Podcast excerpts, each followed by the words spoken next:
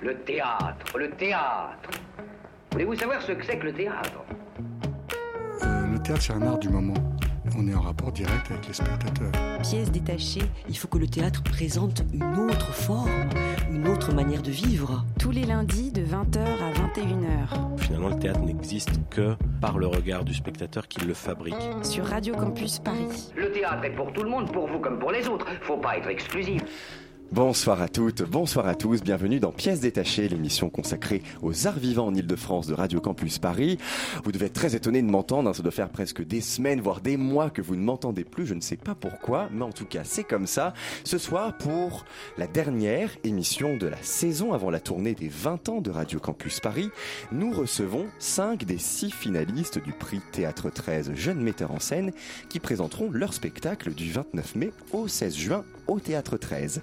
Juan Miranda, pour Mon fils marche, marche juste un peu plus lentement, un texte d'Ivor Martinich, présentation les 29 et 30 mai à 20h, Brice Hilléré, pour Lorsque l'enfant paraît, un texte d'André Roussin accompagné d'extraits de Simone Veil et Gisèle Halimi, présentation les 1er et 2 juin à 20h, Alice Vanier, pour En réalité, d'après La misère du monde de Pierre Bourdieu, présentation les 8 et 9 juin à 20h, Simon Rambado, pour Les rats, un texte qu'il a lui-même écrit, d'après Gerhard Hauptmann, présentation les 12 et 13 juin à 20h, et enfin Élie Saleron pour Fragment d'un calcul erroné, un texte qu'il a lui-même écrit avec Dimitri Zarachek, présentation les 15 et 16 juin à 20h. Pendant une heure, en plus de tous ces metteurs en scène, je serai accompagné par Félix Beauperrin, Laura Chrétien, Camilla Pizzichillo et à la réalisation, Théo Albaric et Julia Cominassi. Pièce détachée, les arts vivants à la radio. Je vous le disais, ce soir, cinq invités. Cinq personnes à qui on a dit oui. Oui à leur projet de mise en scène, oui lors des premiers et second tours du prix Théâtre 13 Jeunes metteurs en scène. Trois lettres qui valent approbation de ce que vous faites, de qui vous êtes. Trois lettres qui vous motivent, trois lettres qui ouvrent des portes, trois lettres qui peuvent changer votre vie. Trois lettres qui s'opposent à trois autres. N, O, N. Silence de mort dans, la, dans le studio. C'est redoutable, n'est-ce pas hein? Ces, trois, ces trois lettres, ce mot, non. Souvenez-vous la fois ou les fois où elles, où elles vous ont été adressées, l'effet que ça vous a fait, ce sentiment de rejet. Cet édito s'adresse à toi, à qui on a dit non. Pour un projet artistique, pour intégrer une école, pour une aide financière, pour un emploi, pour une nuit de baise ou pour une demande en mariage. Ne te focalise pas sur les deux N de la négation, mais sur le O central, celui qui renvoie au oui. Comme ce mot, le non est tout aussi puissant positivement. Il fait prendre conscience, il réoriente, il ouvre d'autres portes, il peut changer ta vie. N'aie pas peur de ces trois lettres. Chers invités, ce conseil vous est également adressé, même si on vous dit non à l'issue de ce troisième tour du prix Théâtre 13 Jeunes metteurs en scène qui aura lieu en public du 29 mai au 16 juin. Je suis sûr que votre vie aura changé. Et nous allons commencer avec Juan Miranda pour le spectacle Mon fils marche juste un peu plus lentement, un texte d'Ivor Martinich. Félix, c'est à toi. Alors oui, donc mon fils marche juste un peu plus lentement, du jeune dramaturge, comme tu le disais, croate, qui est Ivor Martinic. J'aurais dit Ivor Martinic même, mais je te fais Et confiance non. sur les recherches. Bah oui, je euh, suis quand même d'origine croate, donc euh, je peux au moins savoir prononcer Martinic. Donc, c'est une pièce de théâtre qui nous plonge au plus profond de l'univers de la famille, avec humour et sans concession. Branco se déplace en chaise roulante et à ce jour, il doit fêter ses 25 ans. À l'occasion de son anniversaire, les membres de la famille se croisent et à chaque rencontre se dévoile une certaine intimité et une beauté brute qui mêlent trois générations. J'ai envie de m'arrêter là dans le, dans le résumé pour laisser aussi le plaisir de découvrir euh, un peu plus ce qui se passe par la suite. Juan Pablo Miranda, buenas tardes. Buenas tardes. Alors, muy bien et tout. Bien, bien. Tu sais Ouais, parler vu, espagnol, je sais parler espagnol, t'as vu ouais. J'en ai fait un petit peu. Est-ce que vous pouvez nous définir, non pas l'histoire, mais les thèmes forts de cette pièce que vous montez aujourd'hui? Las temáticas, si nos puedes decir Eh, las temáticas de... Eh, yo creo que es una, una pieza que, que habla sobre los vínculos familiares, sobre la idea de, de qué es o cómo nos movemos eh, dentro de una estructura familiar. Donc euh, il pense que c'est une pièce qui parle des liens familiaux, comment on se situe dans cette famille, comment on, on se déplace et comment gérer ces, ces liens familiaux. C'est une pièce qui, euh, qui traite aussi euh, du handicap au sein de la famille. De la discapacidad. Sí. Et, euh, et vous défendez beaucoup aussi au, au sein de, de- du coup de votre note d'intention euh, de, de l'extrême rapidité avec laquelle on vit aujourd'hui, du, du gouffre de la société à travers les applications, à travers Facebook. Euh, Aceleración del tiempo. Comment se mêlent du coup ces, ces trois thèmes-là, la famille qui est certainement le thème principal, le handicap et, euh, et cette, ce, ce thème-là que vous cherchez à traiter, qui est, euh, qui est la rapidité et euh, la violence dans laquelle on vit euh, dans cette rapidité-là. Como mezclas esas tres temáticas entre la familia, la discapacidad y justamente esa aceleración del tiempo? ¿Cómo juntas eso y cómo lo... Yo creo que, que el- la familia sigue siendo una estructura, la primera estructura social o el primer núcleo que uno se desarrolla y que siempre está ahí y te sostiene de alguna manera eh, con sus disfunciones o con, con sus eh, habilidades o y, y- y creo que la, la- el tema de la discapacidad en la pieza eh, si bien por supuesto hay un personaje que, va en silla de ruedas eh, a causa de una enfermedad, pero también es la, creo que habla sobre la incapacidad de relacionarnos o, o de hablar o de o de darnos ese espacio para para compartir íntimamente también. Ok. Eh oui, Allez, euh, ça oui, prend oui, du euh, temps de on y traduire. va, euh. Donc il pense que la famille, donc c'est une structure sociale qui est, euh, voilà, elle est toujours là, c'est ce qui est en premier, c'est ce qui nous soutient. Euh, la famille, elle a ses dysfonctionnements, elle a ses, aussi ses bons côtés, ça peut nous soutenir, ça peut nous aider d'aller vers l'avant. Et pour lui, le thème de l'handicap, c'est euh, oui, il y a le personnage qui est en fauteuil roulant, mais c'est pas forcément cet handicap, c'est plutôt une sorte de métaphore, ou en tout cas euh, plutôt une incapacité de se relationner, de donner de l'espace pour cette intimité, pour ces liens familiaux. Très bien. En parallèle de cette, donc, de cette difficulté à rentrer en relation, vous accordez euh, une place qui est très très importante euh, au corps euh, dans, dans cette pièce, au mouvement dans l'espace, au mouvement des objets, à la forme des objets. Et du coup, enfin, quel est le lien entre votre volonté de, de traiter de l'incapacité d'aller vers l'autre, de l'incapacité de tendre des liens vers l'autre, et cette extrême mouvance qui va se passer au plateau? ¿Cómo haces? Porque en tu proyecto, en tu trabajo, haces, eh, te bases mucho en el cuerpo, en el movimiento, en el espacio y eso. Y entonces, ¿cómo vinculas esa discapacidad, esa dificultad de vincularte con la, con la, con la familia, con la- las relaciones, con esos movimientos del espacio que justamente gente libre que, que tiene mucha libertad Sí. en los movimientos y Sí. los objetos? Eh, yo creo que, que, todos tenemos libertad eh, cuando, cuando nos movemos, cuando nos expresamos. Eh, lo que pasa que a veces eh, cada uno tiene su, su versión o su dirección. Eh, entonces, en este caso, desde la puesta en escena y desde también los movimientos, y, eh, es como si cada personaje pudiera seguir su propio recorrido y, a veces ese recorrido combina con los demás y otras veces son circuitos que parecen ser eh, separados. Donc euh, pour lui, chacun a la liberté dans ses mouvements, dans la manière dont on s'exprime. Et euh, aussi chacun a sa version de sa manière de bouger dans l'espace. Et aussi c'est la manière de, de prendre de l'espace dans la famille. Donc pour lui, dans sa mise en scène, c'était ça, c'était que chacun prend son propre parcours, euh, va, va aller dans l'espace. Parfois, il se mélange, parfois, il rencontre des autres personnes de la famille, mais certaines fois, chacun va dans d'autres directions, ils n'arrivent pas à s'entendre, ils n'arrivent pas à se Hmm. croiser dans l'espace. On parle beaucoup de, de famille, du coup. Cette famille, celle de Branco, qui est le, qui est le jeune homme qui est handicapé, c'est peut-être euh, sa force, c'est peut-être celle d'être racontée au plateau par dix comédiens. Je crois, c'est ça, c'est dix comédiens. Euh, qui sont de nationalités différentes, pour certains, de parcours et surtout de générations différentes. Comment vous avez réuni un tel groupe et comment on travaille, euh, en plus avec la barrière de la langue, euh, avec un groupe comme ça?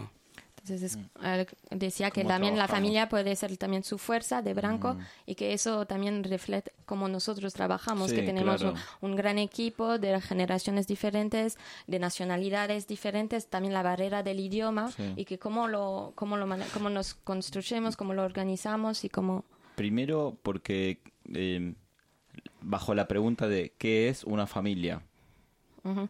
Euh, sous la question de qu'est-ce que c'est une famille, qué, qué significa qu'est-ce eh, que ça signifie euh, estar en familia être en famille, y qué nos define como qu'est-ce qui nous définit en tant que famille? Una lengua, Une langue, una une nationalité, un sexo, un sexe, eh, lo que genre. sea. le- Entonces, quoi que- eh, a partir de esa, à partir de ça, de, de- idea, de cette eh, idée de el encuentro con cette rencontre entre de euh, todos estos eh, artistas, de que tous ces artistes, de tous ces comédiens. este proyecto nació con, con Astrid, Ce ah, projet, il est né avec Astrid Astrid Alviso. Alviso, que es la, la directora de la compañía. C'est eh, celle El qui est la, directrice de la compagnie El Vaivén Eh, y nosotros comenzamos a, et qui joue aussi dans la, teatro juntos en Argentina. Ils ont commencé à 15 faire años. du théâtre en Argentine quand ils, avaient, quand ils étaient jeunes. Y ahora, bueno, es esta oportunidad de volver a encontrarnos. Et maintenant, c'est l'opportunité de se retrouver après toutes de ces années. tiempo y de, bueno, eso, de alguna manera es volver a casa, es C'est volver a revenir à la maison, re- Donc il y avait déjà une histoire de famille derrière, derrière Voilà. ce projet. Euh, je- je- J'aimerais bien terminer sur la scénographie qui, moi, m'a beaucoup surprise sur le. Il y a quelque chose de très onirique qui nous arrache à la réalité. Les couleurs sont très vives. Il y a le jaune très pétant du décor.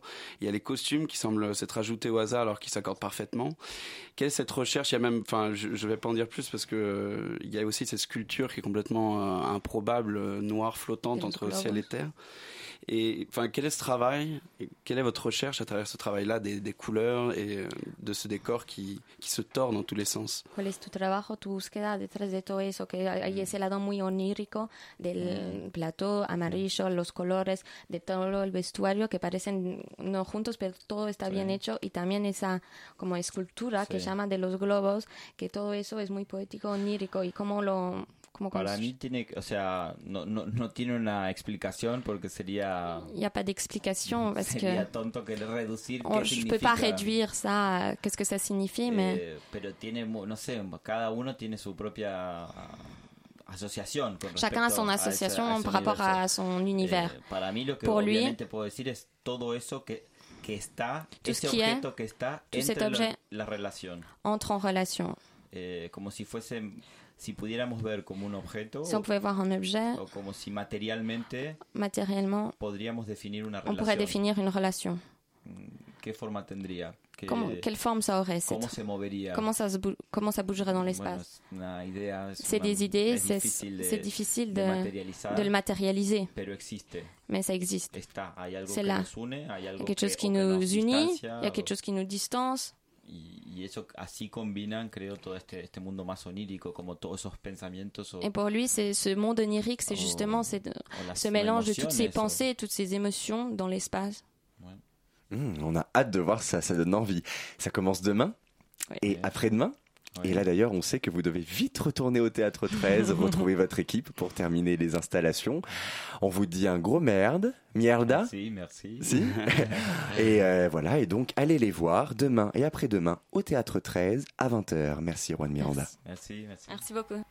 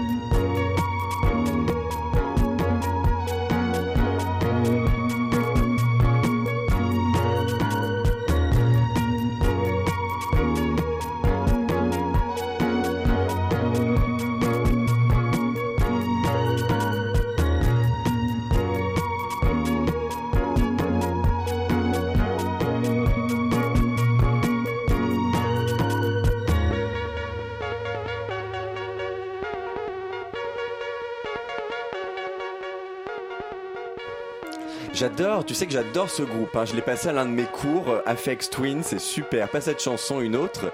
Là, la chanson, c'est Finger Bib. Et bien prononcé. On s'est même pas concerté pour les prononciations et j'y suis arrivé.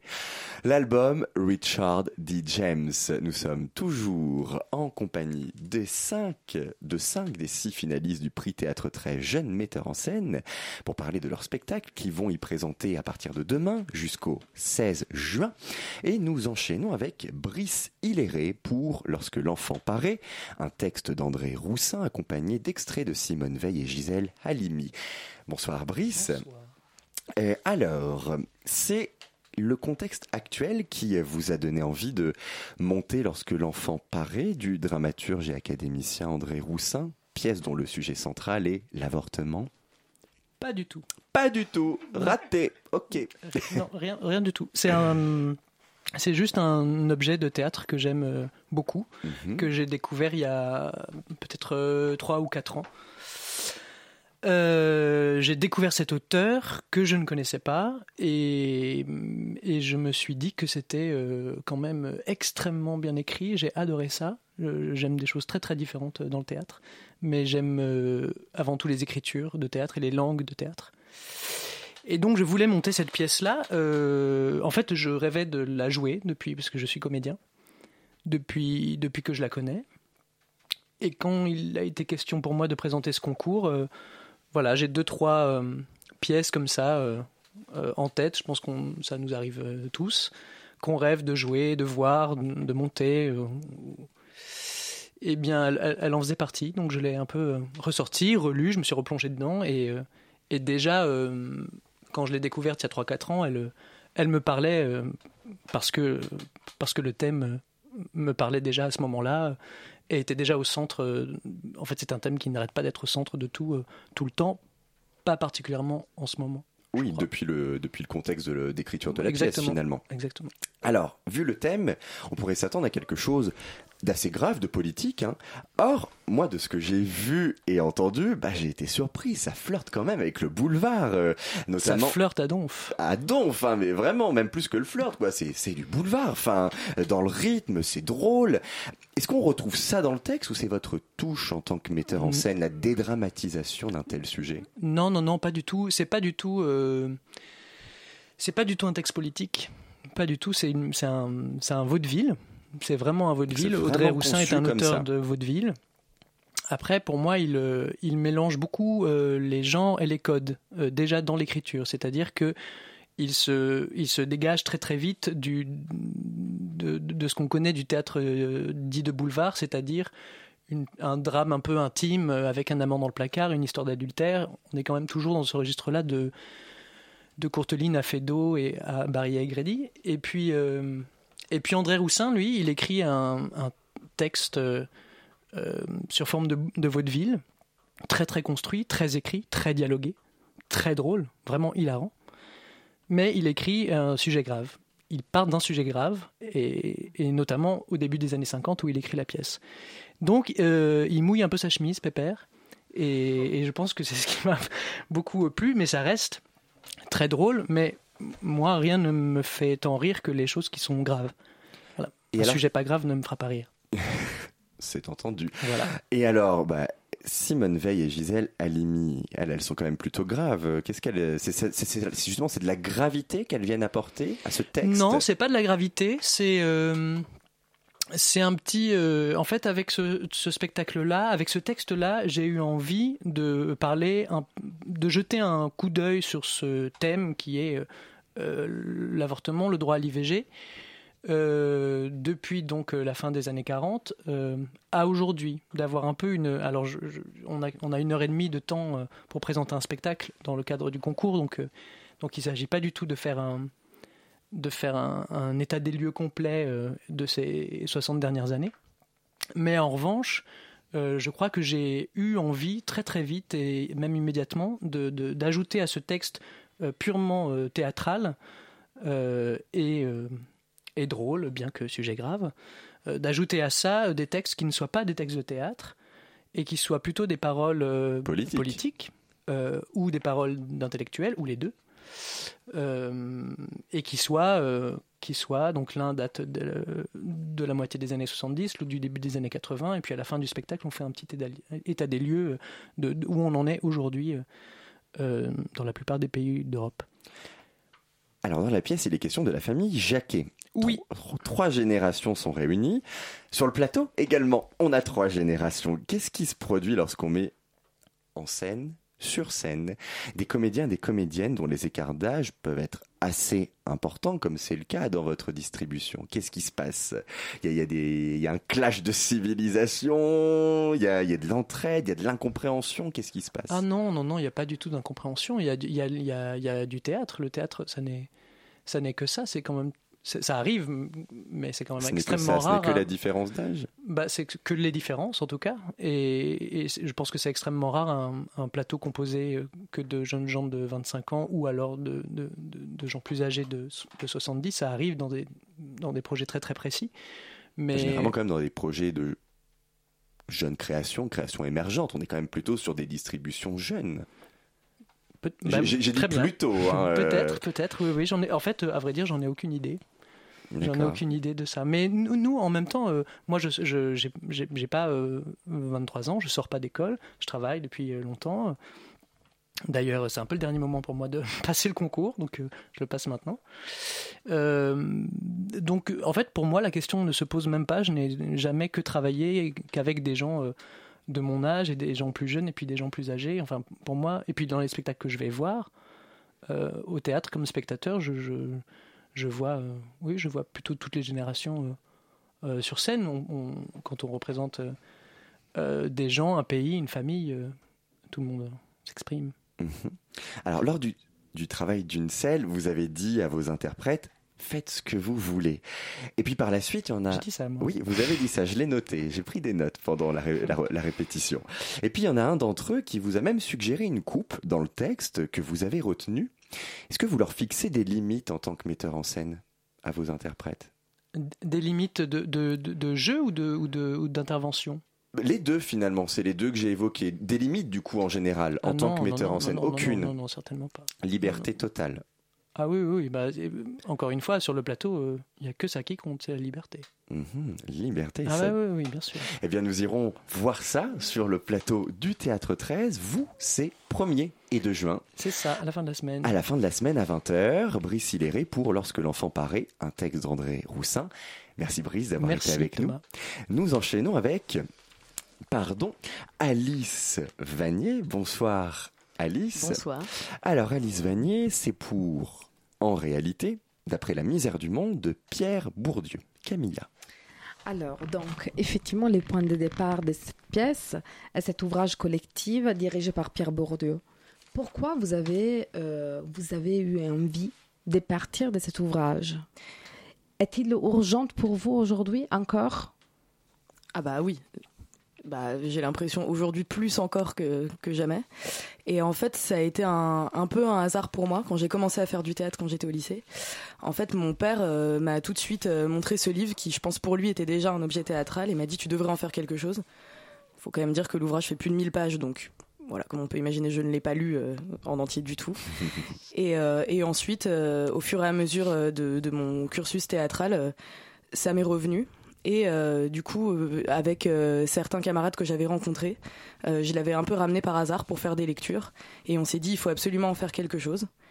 Et voilà, c'est parti, c'est parti de là. Et, c'est un, ouvrage qui est incroyable parce qu'il a plusieurs couches, dont bah, des entretiens qui ont été faits avec des gens de toutes les classes sociales en France. Et ce qui fait qu'il y a énormément de, de manières de parler, de langage. Voilà.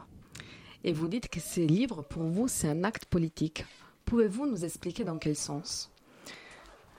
Alors en fait, Bourdieu, quand il a décidé de, faire cet ouvrage, euh, c'est un moment où on lui disait beaucoup euh, bah, ce que vous faites euh, en sociologie c'est très bien mais c'est absolument inaccessible en fait on ne comprend pas. Et du coup ça a été une manière pour lui d'ouvrir vraiment ce travail là qui en soi, je pense, ne, peut pas être séparé d'un travail politique, puisque c'est un travail social. Enfin, j'ai l'impression que c'est quand même. Euh, et, donc, du coup, pour moi, déjà, ça, c'est une démarche politique, et c'est une démarche politique dans le sens où il a créé le concept de misère de position, qui, qui, où en fait, il voulait dire que la misère, c'est pas qu'une question de conditions. La misère, c'est une souffrance qui concerne toutes les classes sociales, Et donc il a interviewé ces gens dans les années 90 et qui disent des choses qui sont absolument essentielles sur, sur, sur, tout ce qu'on vit aujourd'hui et qui sont des gens en plus qui ne passent souvent pas dans les médias, qui seront pas les gens qu'on va directement, on va directement s'intéresser à eux. Et en plus, c'est des paroles où tout paraît anodin, mais en fait, tout est hyper important. Enfin, rien que pour ça, j'ai l'impression que, enfin, je suis sûre que c'est que c'est un acte politique de faire ça, que ces gens puissent s'exprimer en fait. Et donc, pour vous, les, fils rouges de cette pièce et la souffrance de ces gens aussi différentes? Ouais, complètement. Après, nous, on a, on a aussi pris un autre fil rouge parce que du coup, euh, dans cet ouvrage, il y a les entretiens et il y a des textes euh, sociologiques qui sont assez compliqués. Et j'ai eu la sensation que cette, la démarche de ces sociologues aussi d'ouvrir euh, ce champ intellectuel, c'était aussi important dans ce qu'on vit et ça me ramène aussi à notre travail de théâtre. Et du coup, notre fil rouge, c'est ces sociologues qui sont dans leur bureau et qui essayent de faire cette démarche, qui pensent à d'un coup faire cet ouvrage pour ouvrir euh, leur travail sociologique et qui euh, se replongent dans les entretiens qu'ils ont faits et voir deviennent les personnes qu'ils ont interrogées, qui est leur démarche de se mettre à la place des gens quand ils les interrogent. Et donc, moi j'ai une question. Dans cette série d'entretiens, votre, votre pièce est constituée par cette série d'entretiens, juste? C'est juste ou pas? Alors, il y a une série d'entretiens qui est une sélection parmi beaucoup, beaucoup d'entretiens mhm. de ce livre. Et il y a donc ce fil rouge des sociologues dans leur bureau. Et comment vous avez fait pour rendre ces entretiens vivants Les entretiens, ils sont vivants en soi. Enfin, la langue est hyper vivante, euh, comme c'est de l'oral qui a été retranscrit, c'est de toute façon hyper vivant. Après, euh, la difficulté, c'est que on sent que c'est quelqu'un qui est assis en face de quelqu'un d'autre qui est assis, donc donner corps à ça, c'est assez compliqué, mais après, on a. En fait, j'ai pensé qu'il fallait pas qu'on fasse une, une, mise en scène qui soit naturaliste pour faire ça, et ce qui du coup nous donne la liberté euh, de pouvoir bouger et donner corps à ça. Et on a aussi euh, essayé de construire des scènes euh, où il y a du corps, mais il n'y a plus de paroles qui sont voilà qui sont en lien avec le livre mais qui ne viennent pas qui sont pas tirées de cet ouvrage directement qu'on a inventé nous quoi. D'accord. Dans le dossier de presse, vous parlez des créations collectives. Et donc, pouvez-vous me dire comment vous avez fait, à partir de cet ouvrage monstre, à laisser de l'espace à vos comédiens? Donc, à partir d'un ouvrage sociologique, où, euh, où est la liberté des comédiens au niveau de, la création collective? Alors, en fait, euh, quand on a... En fait, c'était il y a quatre ans qu'on avait commencé à regarder ce mhm. livre-là. Euh, je pensais pas tout de suite que j'allais le mettre en scène moi. Et à ce moment-là, euh, c'est les comédiens qui étaient là qui ont choisi je pourrais dire par hasard, même si je pense qu'il n'y en a pas, euh, des entretiens. Et en ça déjà, c'était une liberté que eux choisissent ces choses-là. Après, il s'est avéré que ces entretiens, en fait, euh, résonnaient énormément les uns avec les autres et que en lisant tout le bouquin, c'est cela que j'ai gardé en plus. Et en fait, les scènes de sociologues, comme le langage sociologique et même s'ils ont voulu rendre ça accessible, enfin, je veux dire, l'équipe de Bourdieu était trop compliquée. Euh, voilà, donc du coup, on a, on a réécrit sur le plateau toutes ces scènes-là. Et je voudrais savoir euh, comment les documentaires La sociologie à un sport des combats de Pierre Carl vous a inspiré? Bah, il nous a inspiré. surtout pour les scènes où les sociologues parlent entre eux, c'est ça? Oui, c'est vraiment essentiellement pour ça, et ça nous a beaucoup aidé pour voir en fait les relations aussi que les sociologues pouvaient avoir, qui sont parfois aussi très drôles, leur manière de se parler, de se vous voyez, de ça, ça nous a aidé quoi, à donner du vivant à ces scènes de sociologues. C'est quand même pas évident. Est-ce que vous avez aussi rencontré des sociologues pour préparer le spectacle ou pas? Euh, Oui, j'ai rencontré un sociologue euh, qui, qui s'appelle Patrick Champagne, qui, qui, a participé à, à, cette œuvre et qui a, a, témoigné. Ça a été hyper important. Ça nous a beaucoup aidé à écrire euh, justement ces scènes-là aussi de, de sociologie, à mieux comprendre la démarche. Voilà. Et j'ai une dernière question. Parmi tous les personnages de la misère du monde que vous mettez, qui vous, qui vous rendent vivantes dans votre pièce, est-ce que vous avez une préférence? Euh, non, je crois, je crois pas parce que j'ai l'impression qu'ils résonnent, ils résonnent énormément les uns avec les autres. Du coup, euh, non, je crois vraiment que je les aime tous. Je m'y suis attachée depuis le temps que je travaille euh, avec ces comédiens et ces entretiens-là. Non mais ça a l'air trop chouette, hein. franchement, euh, je suis absolument conquis. Les dates, 8 mhm. et 9 juin à 20h, je note Alice Vanier pour En réalité d'après la misère du monde de Pierre Bourdieu. Pierre Bourdieu, merci Alice, merci Brice.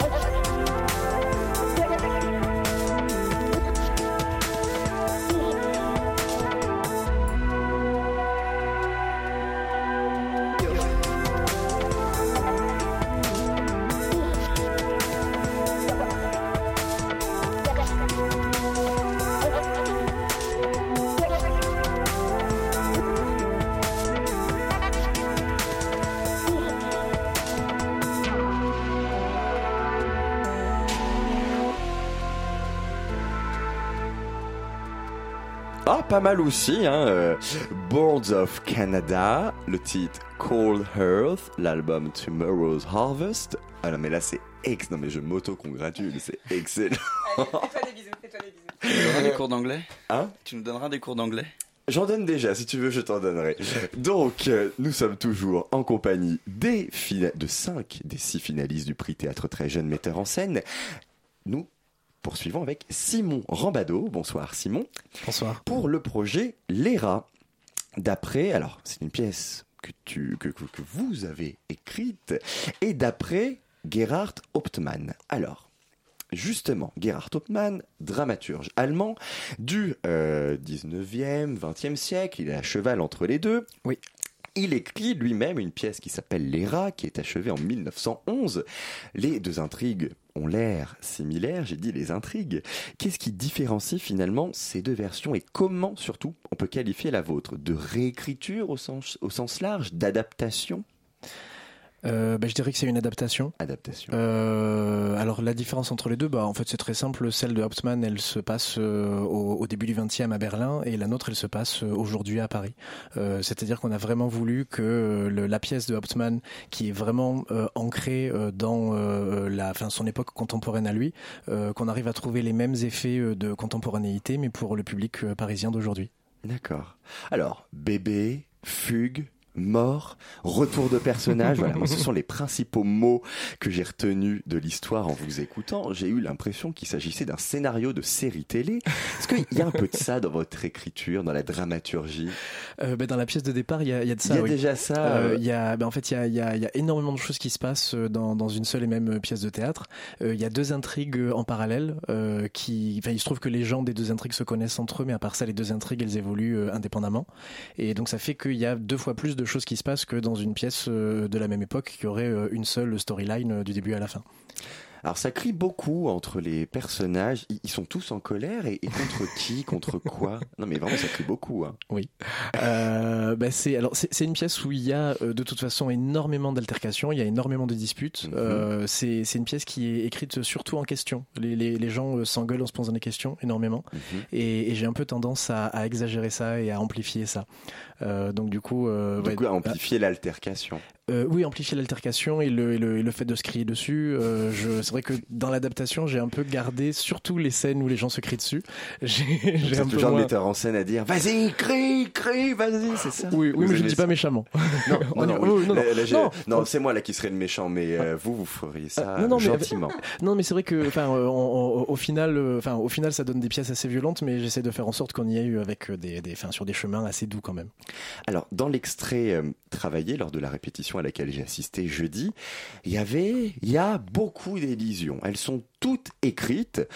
Les comédiens et les comédiennes ont eu d'ailleurs quelques difficultés à la lecture. Qu'est-ce qu'elle traduit, cette manière d'écrire et de dire? Euh, bah, c'est parce que au départ dans la pièce de, de Hauptmann, il euh, y a énormément de manières de parler différentes. Euh, -hmm. il, a, il a eu un prix Nobel pour ça en 1912, juste après les rats, il a eu un prix Nobel. Il avait été salué pour le fait d'avoir donné une, une dignité littéraire, une dignité orthographique aux défauts de prononciation et aux, aux accents, aux, aux, comment dire, aux, aux, manières de parler qui sont pas correctes. Et, et donc du coup, c'est très difficile à rendre pour, enfin, quand on quand on le traduit. C'est pour ça que c'est un auteur qui est très peu traduit dans d'autres dans, dans langues parce qu'il faut arriver à trouver des, équivalents à des accents euh, qui n'ont pas du tout la même euh, signification. Euh, enfin, par exemple, quelqu'un qui a un accent autrichien en Allemagne, bon, ben, qu'est-ce que, enfin, comment on rend ça en l'écrivant en français? Et, du coup, j'ai décidé de peut-être un peu simplifier ça, mais de le rendre, de, le rendre un peu plus systématique, d'avoir des personnages qui parlent bien et des personnages qui parlent mal, parce qu'il y a une partie de l'intrigue qui se passe avec des gens qui font du théâtre et qui du coup sont habitués à parler très bien, qui mettent un point d'honneur à, tout prononcer comme il faut, et toute une autre partie des personnages qui en ont absolument rien à cirer et qui euh, et qui et qui parlent avec euh, des illusions un peu un peu enfin euh, et j'ai pas du tout euh, cherché à trouver un langage réaliste, euh, de, enfin qui serait un langage populaire réaliste, mais j'ai cherché un langage avec énormément d'élisions, euh, qui est un petit peu pénible à écouter, mais qui, mais qui, qui, qui, du coup donne quelque chose d'assez, comment dire, original. Ben, enfin ou en tout cas très, enfin très marqué. Enfin dès qu'un personnage prend la parole, il faut qu'on sache s'il appartient au clan de ceux mm. qui articulent ou au clan de ceux qui articulent mal. Alors lorsque je suis venu assister toujours à cette même répétition, vous commenciez l'acte 5. Vous présentez votre création les 12 et 13 juin. Est-ce qu'elle sera prête d'ici là? Je ne vais pas vous mettre la pression, mais quand même. C'est la question que tout le monde se pose. Euh, mais euh, je sais plus, je sais plus qui disait, mais il y a une blague qui, enfin, je sais plus quel auteur qui disait, euh, là, je j'ai pas encore fini ma pièce, et quelqu'un qui lui répondait, mais vous inquiétez pas, avec un peu de chance, tout le monde sera parti avant la fin. et, et, en fait, non, non, ça sera, ça sera prêt. l'écriture, j'ai voulu qu'elle qu'elle lue en même temps que les répétitions, donc du coup, les scènes, elles arrivaient au fur et à mesure qu'on avançait, parce que c'était important pour moi de voir comment les gens réagissaient, et parce que ben, je pouvais pas aller plus vite que la musique non plus. mais l'acte 5 est toujours en cours d'écriture, si vous voulez savoir. Euh, mais mais c'est aussi parce que ça avance. oui, ça avance. Mais c'est pour en fait c'est pour une raison très simple, c'est parce qu'en réécrivant, euh, j'ai changé énormément de choses dans l'intrigue de, de, de départ, et donc forcément en nouant les fils d'une manière différente, euh, il faut les dénouer d'une manière différente aussi. Et donc l'acte 5 est celui qui me donne le plus de fil à retordre parce qu'il est c'est lui qui est le plus différent peut-être de la version de, de base. Alors vous avez passé une partie de la matinée du jeudi à travailler le texte à la table. Ça a été comme ça pour toutes les scènes ou c'était exceptionnellement pour me montrer à quel point vous étiez sérieux? Non, non, non, non. Quand on quand on découvre les scènes, là, enfin, il y, y, a un temps à la table qui est euh, qui, qui, est toujours qui est, qui, enfin, qui est assez long euh, parce que ça permet en fait de fixer des choses avant l'apprentissage du texte euh, mhm. qui sont plus difficiles à défixer une fois que le texte est appris avec, enfin, comment dire que j'ai souvent des marottes très précises dans la tête et, et, quand un comédien a appris le texte avec une signification ou une intention différente, c'est beaucoup plus difficile de travailler à lui la faire désapprendre qu'à fixer les choses en amont et je trouve ça plus efficace. Alors en termes de mise en scène, il est question de bifrontal, de ligne. Alors à plusieurs reprises, j'ai entendu l'expression faire la ligne. Et effectivement, j'ai pu voir durant une scène entre deux personnages, un autre, traverser l'espace de jeu en ligne, sans interagir avec les autres. Est-ce que vous pourriez préciser ces différents éléments de mise en scène? Euh, ben, pour moi, c'était très important de, en travaillant sur une pièce qui est naturaliste, euh, mhm. qui justement a été écrite pour être représentée euh, avec euh, tous les éléments réalistes possibles. J'ai absolument voulu qu'on ait un, un, dispositif pas réaliste du tout, enfin pas naturaliste pour dessous. Donc du coup, on a fait un bifrontal très serré. Il y a à peine 5 mètres entre les deux premiers rangs et, et au milieu de ce, de ce bifrontal, en continu, les personnages qui ne sont pas en jeu défilent un peu comme on défilerait dans un défilé de mode, c'est-à-dire que tout le monde entre sur le plateau par une extrémité et sort par l'autre extrémité euh, du mhm. plateau. Et donc toutes les scènes se jouent avec les personnages euh, qui ne sont pas en jeu, euh, qui sont en train de défiler au milieu. Je sais pas du tout si c'est clair. Hein, si, si, c'est bon, ok. donc du coup, il y a pendant toute la pièce, tout se joue en présence quand même des personnages qui sont hors scène et qui et qui défilent les uns après les autres à, à, rythme régulier au milieu du plateau. Alors, à un moment, pareil, vous avez évoqué la maquette du spectacle il y a deux ans. Ça fait donc autant de temps que vous travaillez sur ce projet?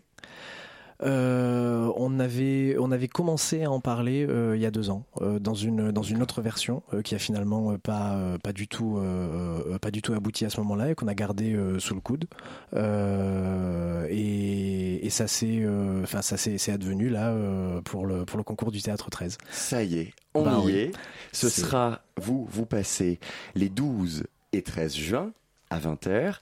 Merci Simon Rambado d'avoir été avec nous. Vous présenterez donc Léra, un texte que vous avez écrit d'après Gerhard Hauptmann. Merci.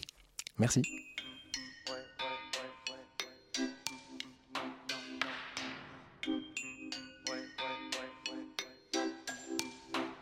C'est bien la première fois que j'entends ma voix en dehors de moi, dans la radio je ne me reconnais pas.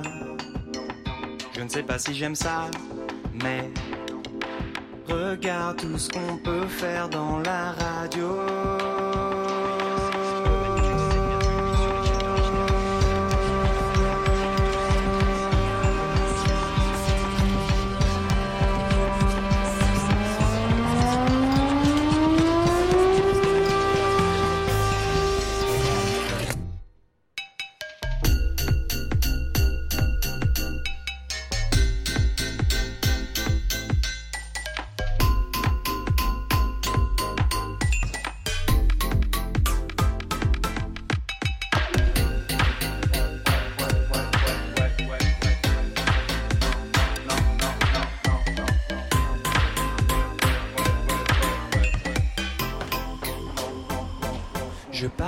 Des gens qui sont intelligents. Et moi j'ai pas d'avis parce que je trouve que ça dépend. Je suis passé dans le futur. J'avais trop envie d'y repasser. Je me suis fait plein de contacts. Là-bas, les gens ont plein de projets. Et moi, je n'existais plus. C'est pas important.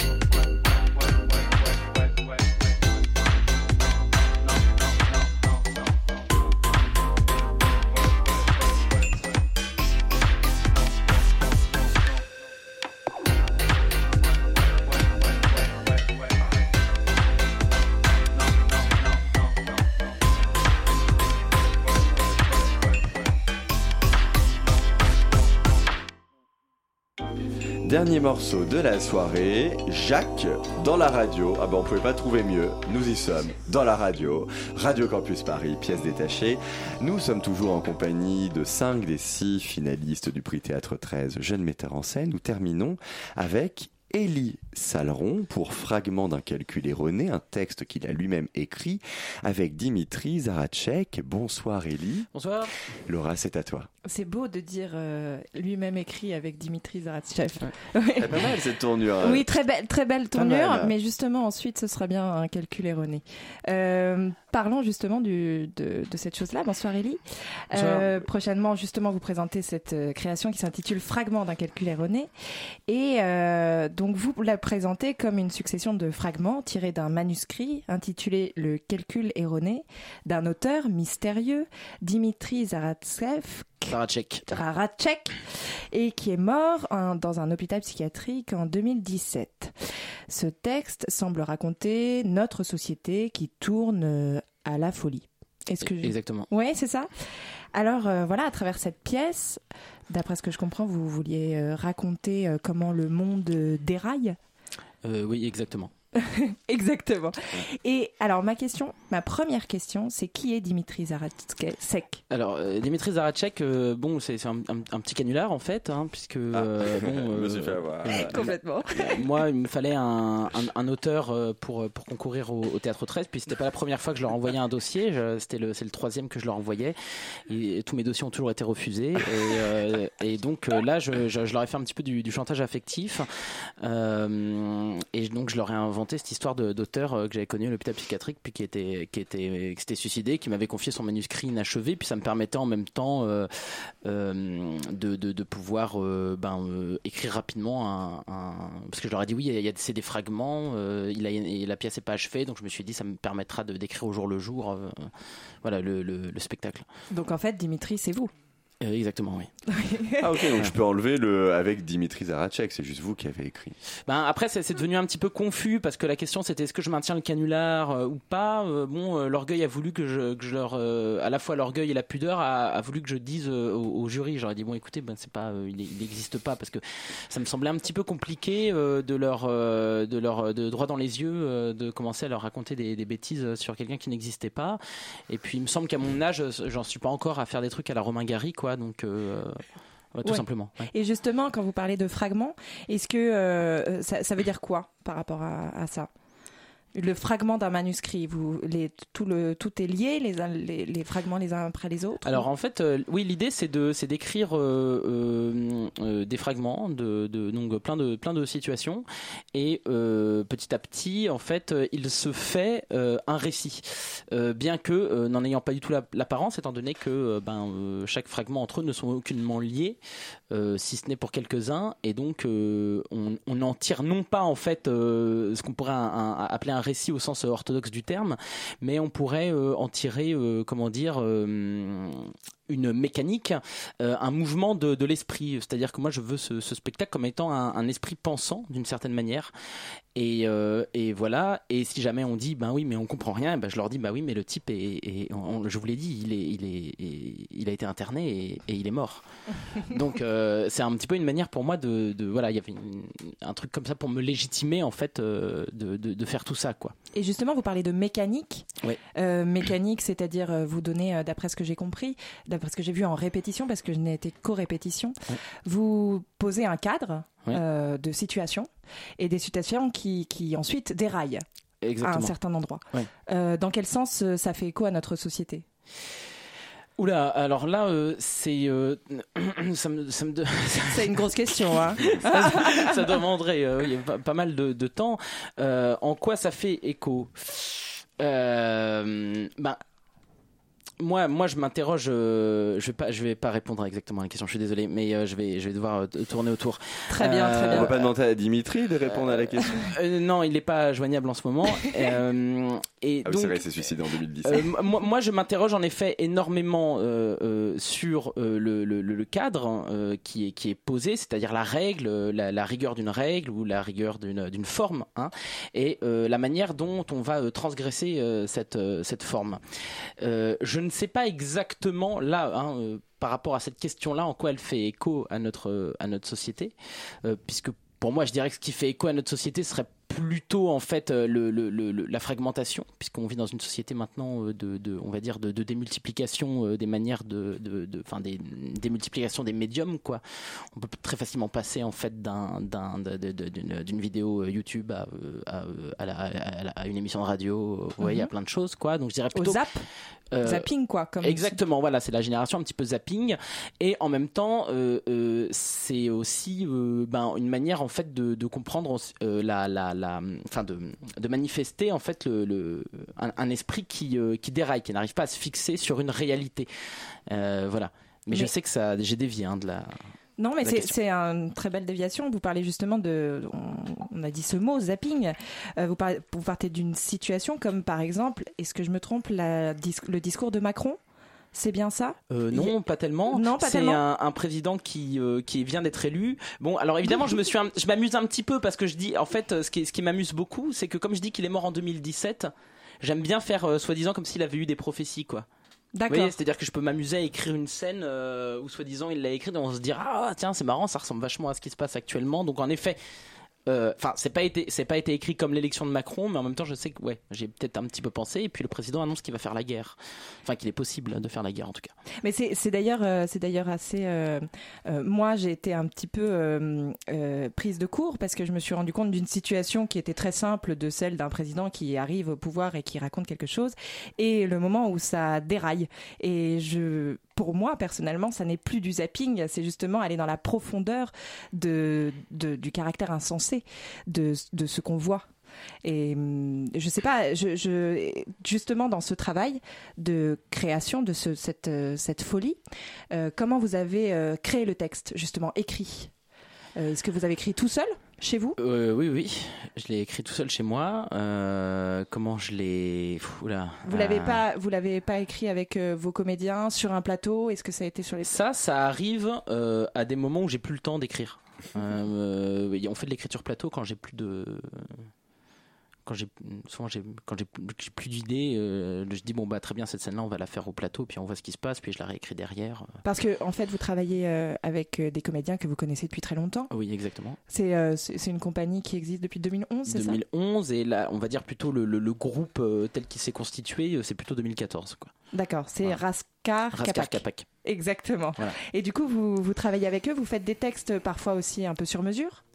Euh, oui, j'écris beaucoup pour mes pour les comédiens. Là, évidemment, avec euh, le, le, fait de se mettre à distance en créant un auteur fictif, euh, ça permet, ça m'a permis en fait de réinjecter, je veux dire, une une, une, une, position littéraire, c'est-à-dire d'écrire un texte peut-être un peu moins pour les pour les pour les comédiens. Je me suis dit bon, je vais quand même écrire un texte quoi, qui va être écrit a priori du travail du plateau. D'accord. Et euh, justement, on parle du texte. Parlons peut-être de la mise en scène et de la scénographie que je n'ai pas vue. Euh, ça, il y a un gros travail de lumière ou, ou c'est plateau vide? Euh, Alors, il y a un, oui, il y, a il y, a eu un très gros travail de, de lumière là euh, qu'on a qu'on vient de terminer. Euh, pour l'instant, c'est plateau vide avec euh, bah, des incursions, c'est-à-dire que ah oui, vous, vous avez ou toi, je sais pas. vous, très bien. Tu, toi. Voilà, toi, tu as vu le, la, la, la, le première, le, la première partie du spectacle. Maintenant, ouais, elle, est, elle est en plateau nu, et puis à un moment, il y a eu, il y a eu, il, commence à y avoir des incursions, quoi. Et c'est quoi le, vos inspirations justement en termes de mise en scène? C'est quoi euh. l'univers que vous, que vous créez? C'est plutôt. Euh, c'est quoi? Enfin, par exemple, vous aimez quoi? Castellucci euh, On est plutôt. Non? Je peux pas vous répondre extrême, très précisément. C'est vous. Ah, là, c'est un, petit, un petit peu compliqué. J'aimerais bien dire Pomera, mais quand même, non. Hein, c'est pas exactement.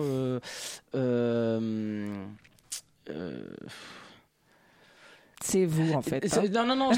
loin de moi l'idée de dire que euh, d'un coup euh, j'arrive et que euh, j'ai dessiné 100 personnes. C'est juste que les digestions sont très lentes pour moi au théâtre. Donc, vous voyez, donc je peux pas vous dire là.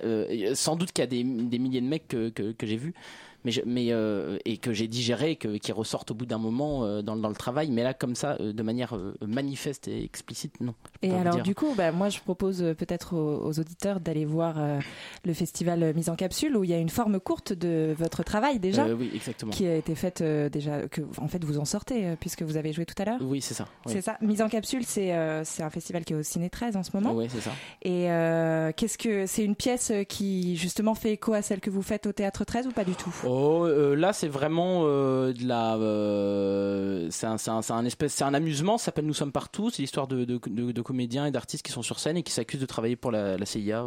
voilà.